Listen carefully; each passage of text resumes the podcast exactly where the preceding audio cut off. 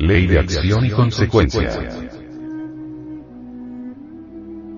Es necesario que las gentes entiendan lo que es la palabra sánscrita karma.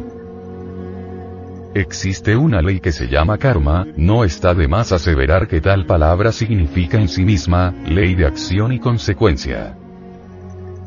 Obviamente no existe causa sin efecto, ni efecto sin causa. La ley de la balanza, la ley terrible del karma, gobierna todo lo creado. Toda causa se convierte en efecto y todo efecto se transforma en causa. Debemos comprender lo que es la ley de la compensación. Todo lo que se hace hay que pagarlo, pues no existe causa sin efecto, ni efecto sin causa. La balanza de la gran ley. Se nos ha dado libertad, libre albedrío y podemos hacer lo que queramos, pero es claro que tenemos que responder ante Dios por todos nuestros actos. Cualquier acto de nuestra vida, bueno o malo, tiene sus consecuencias. La ley de acción y consecuencia gobierna el curso de nuestras variadas existencias y cada existencia es el resultado de la anterior. Comprender íntegramente las bases y modus operandi de la ley del karma es indispensable para orientar el navío de nuestra vida en forma positiva y edificante, a través de las diversas escalas de la vida. Karma es ley de compensación, no de venganza. Hay quienes confunden esta ley cósmica con el determinismo y aún con el fatalismo, al creer que todo lo que le ocurre al hombre en la vida está determinado inexorablemente de antemano. Es verdad que los actos del hombre los determina la herencia, la educación y el medio.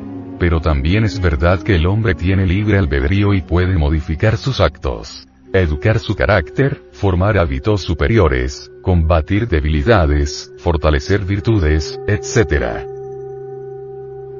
Desgraciadamente, las gentes en vez de inclinarse reverentes ante el eterno Dios viviente, protestan, blasfeman, se justifican a sí mismos, se disculpan neciamente y se lavan las manos como Pilatos. Con tales protestas no se modifica el karma, al contrario se torna más duro y severo. Cuando uno viene a este mundo trae su propio destino. Unos nacen en colchón de plumas y otros en la desgracia.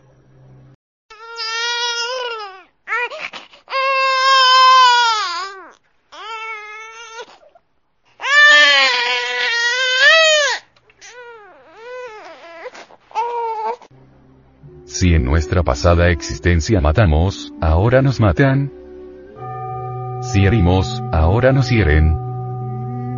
Si robamos, ahora nos roban, y con la vara que a otros medimos seremos medidos.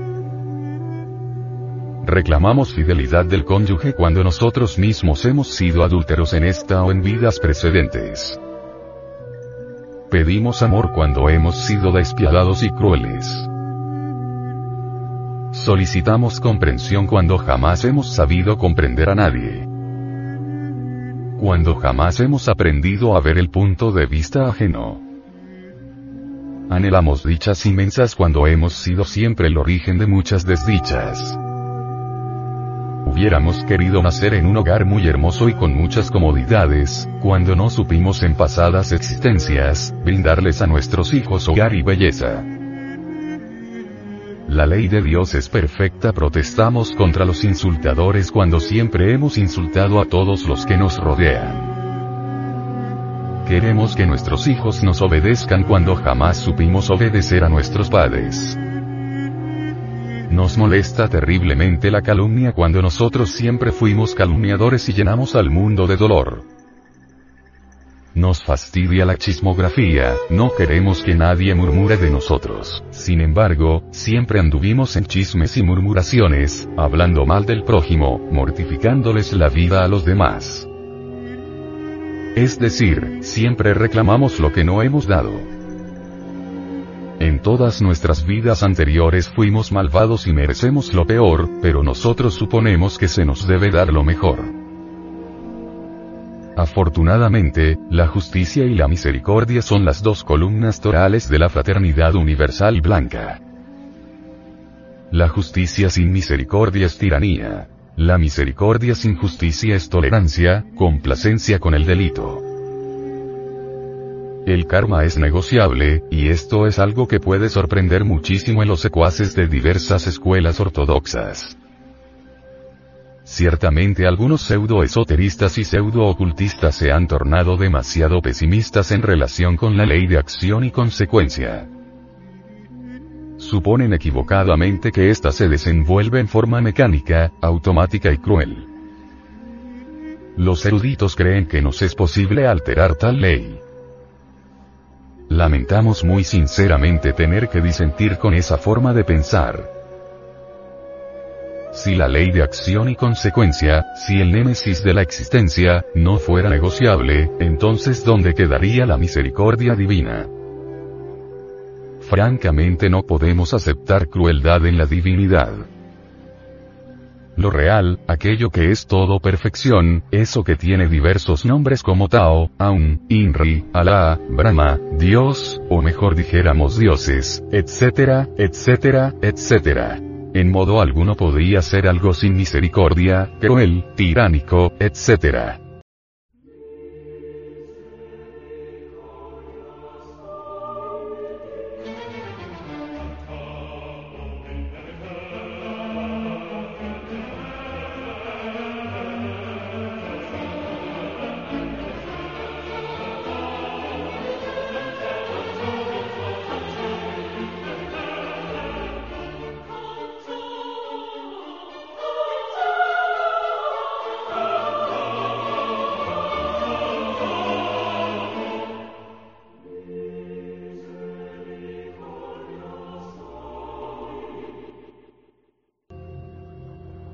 Todo ello reiteramos en forma enfática, que el karma es negociable.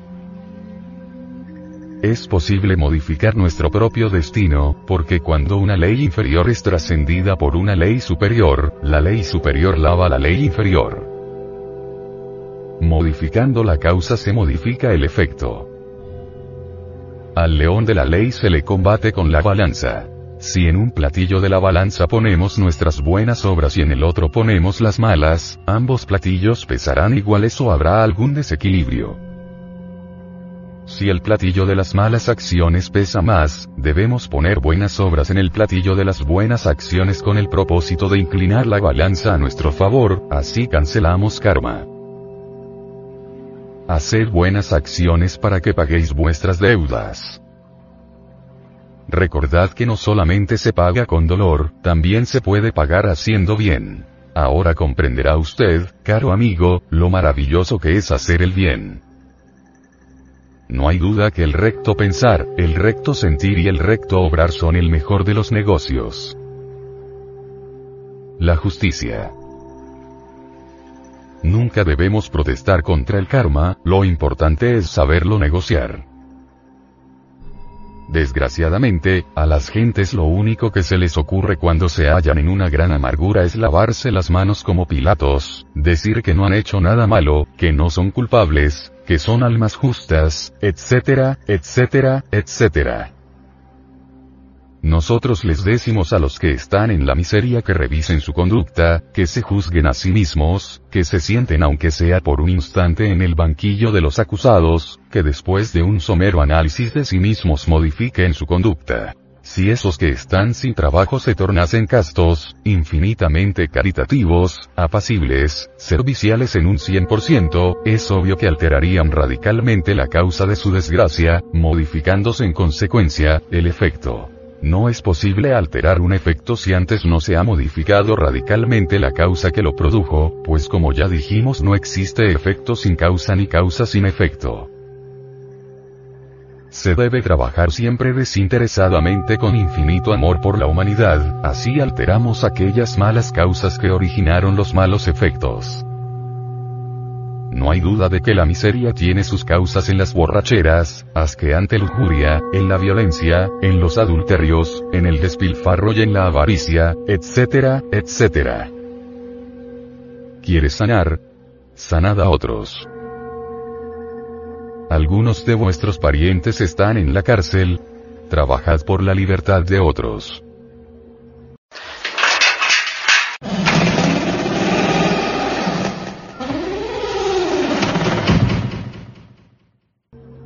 ¿Tenéis hambre? Compartid el pan con los que están peor que tú, etc. Muchas personas que sufren solo se acuerdan de sus amarguras, deseando remediarlas, mas no se acuerdan de los sufrimientos ajenos, ni remotamente piensan en remediar los sufrimientos del prójimo. Este estado egoísta de su existencia no sirve para nada. Así lo único que consiguen realmente es agravar sus sufrimientos. Si tales personas pensaran en los demás, en servir a sus semejantes, en dar de comer al hambriento, en dar de beber al sediento, en vestir al desnudo, en enseñar a que no sabe, etc. Es claro que pondrían buenas acciones en el platillo de la balanza cósmica para inclinarla a su favor. Así alterarían su destino y vendría la suerte a su favor. Es decir, quedarían remediadas todas sus necesidades, mas la gente es muy egoísta y por eso sufre, nadie se acuerda de Dios ni de sus semejantes, sino cuando están en la desesperación y esto es algo que todo el mundo ha podido comprobar por sí mismo. Así es la humanidad. Desgraciadamente, ese ego que cada cual lleva adentro, hace exactamente lo contrario de lo que aquí estamos diciendo. Por tal motivo consideramos urgente, inaplazable, impostergable, reducirlo a polvareda cósmica. Pensemos por un momento en las muchedumbres humanoides que pueblan la faz de la Tierra.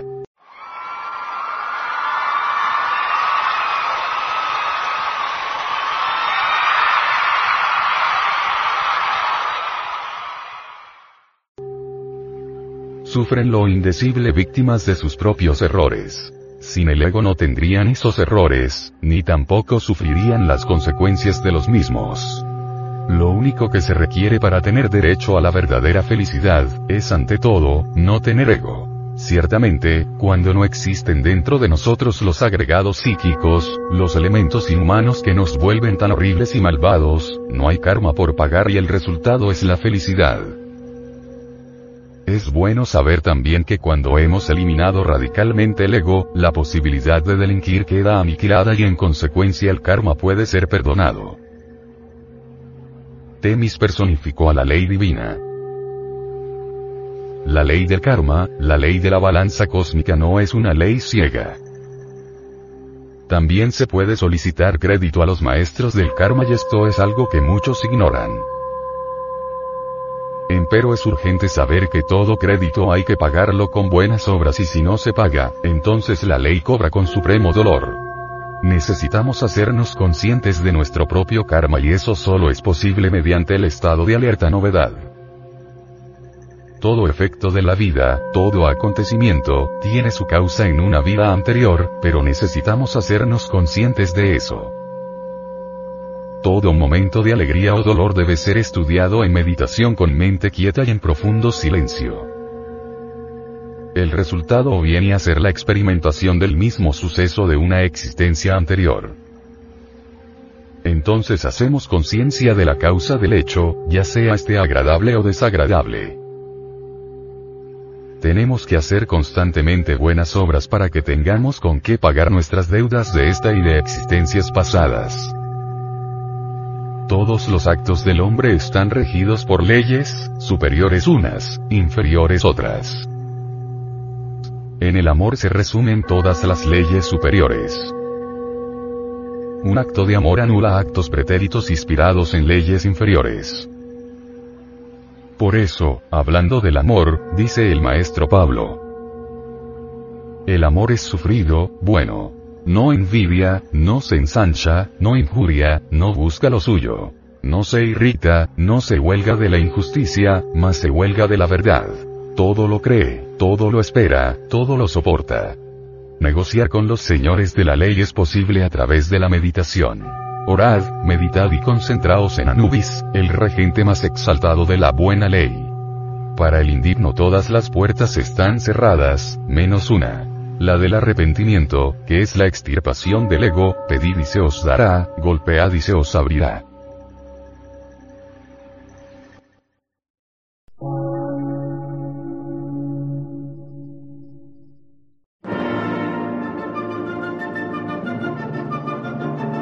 Emisora, gnóstica, transmundial. Por una nueva civilización y una nueva cultura, sobre la faz de la Tierra.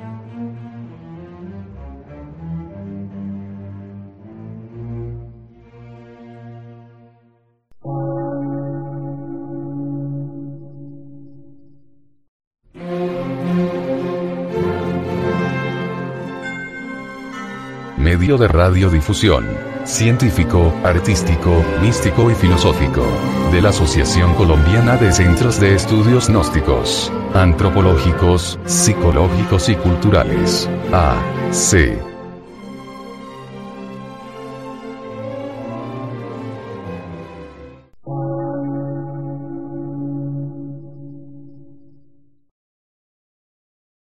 Lectura en movimiento. Difusión sin fronteras.